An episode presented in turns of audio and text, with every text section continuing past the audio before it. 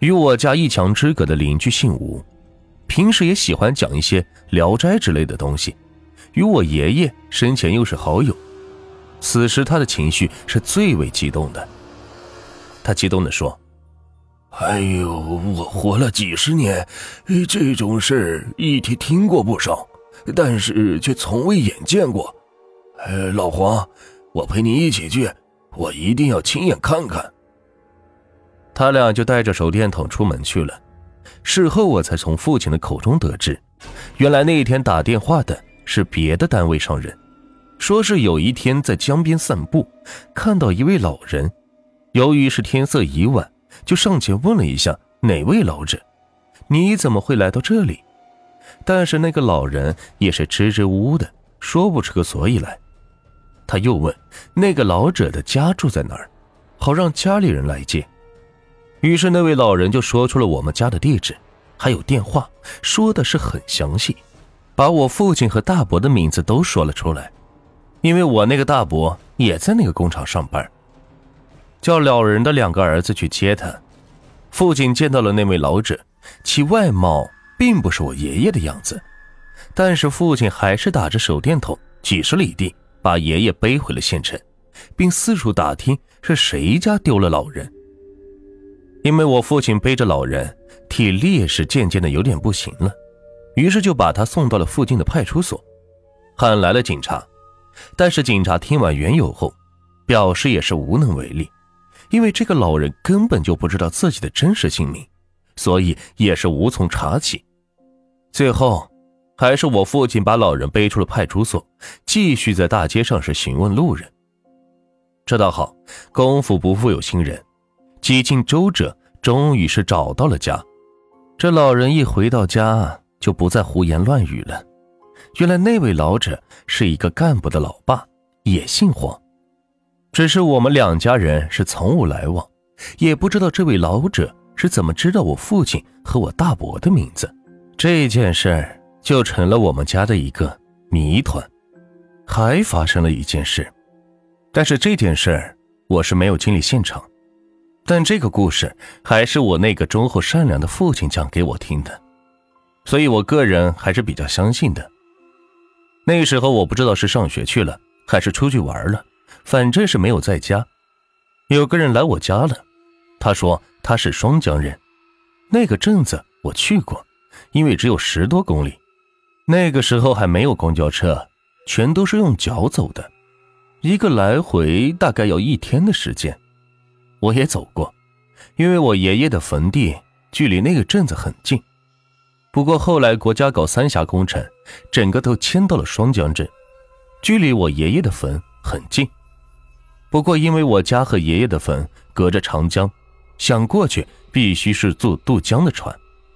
那个村民来这里，只是想来证实一下他们那里一位半仙说的话。事情是这样的，他有件事想要请教半仙，就是去请求他搞点迷信活动。于是，那个半仙就深谈做法，请求各路的神仙帮他做法。可这一请可了不得，请到的居然是一位坐在路上哭泣的老神仙。这半仙就问这老神仙，何事是这么伤心？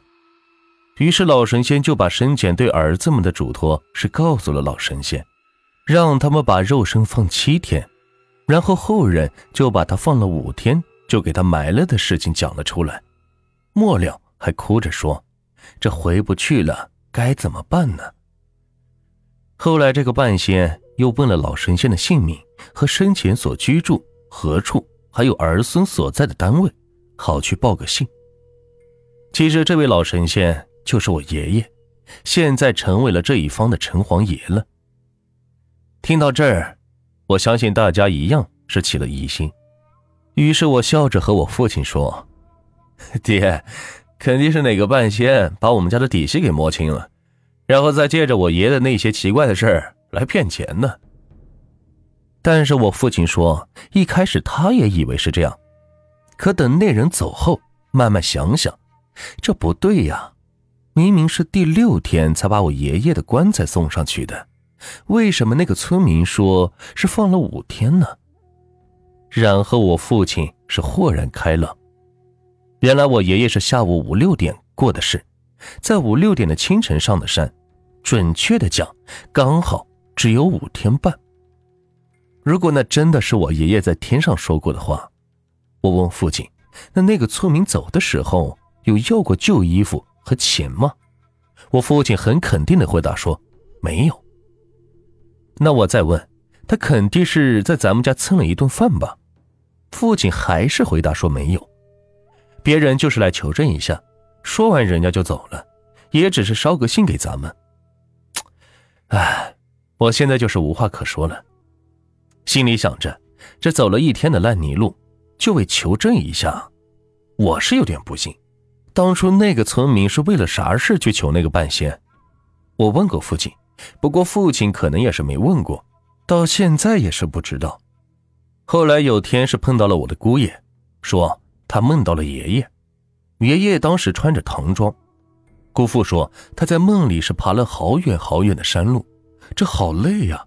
最后是来到了一块石头那里，气喘吁吁的想休息一下，却发现前方有一位老者，穿着一件红色的唐装，正背对着我姑父，看起来是仙风道骨。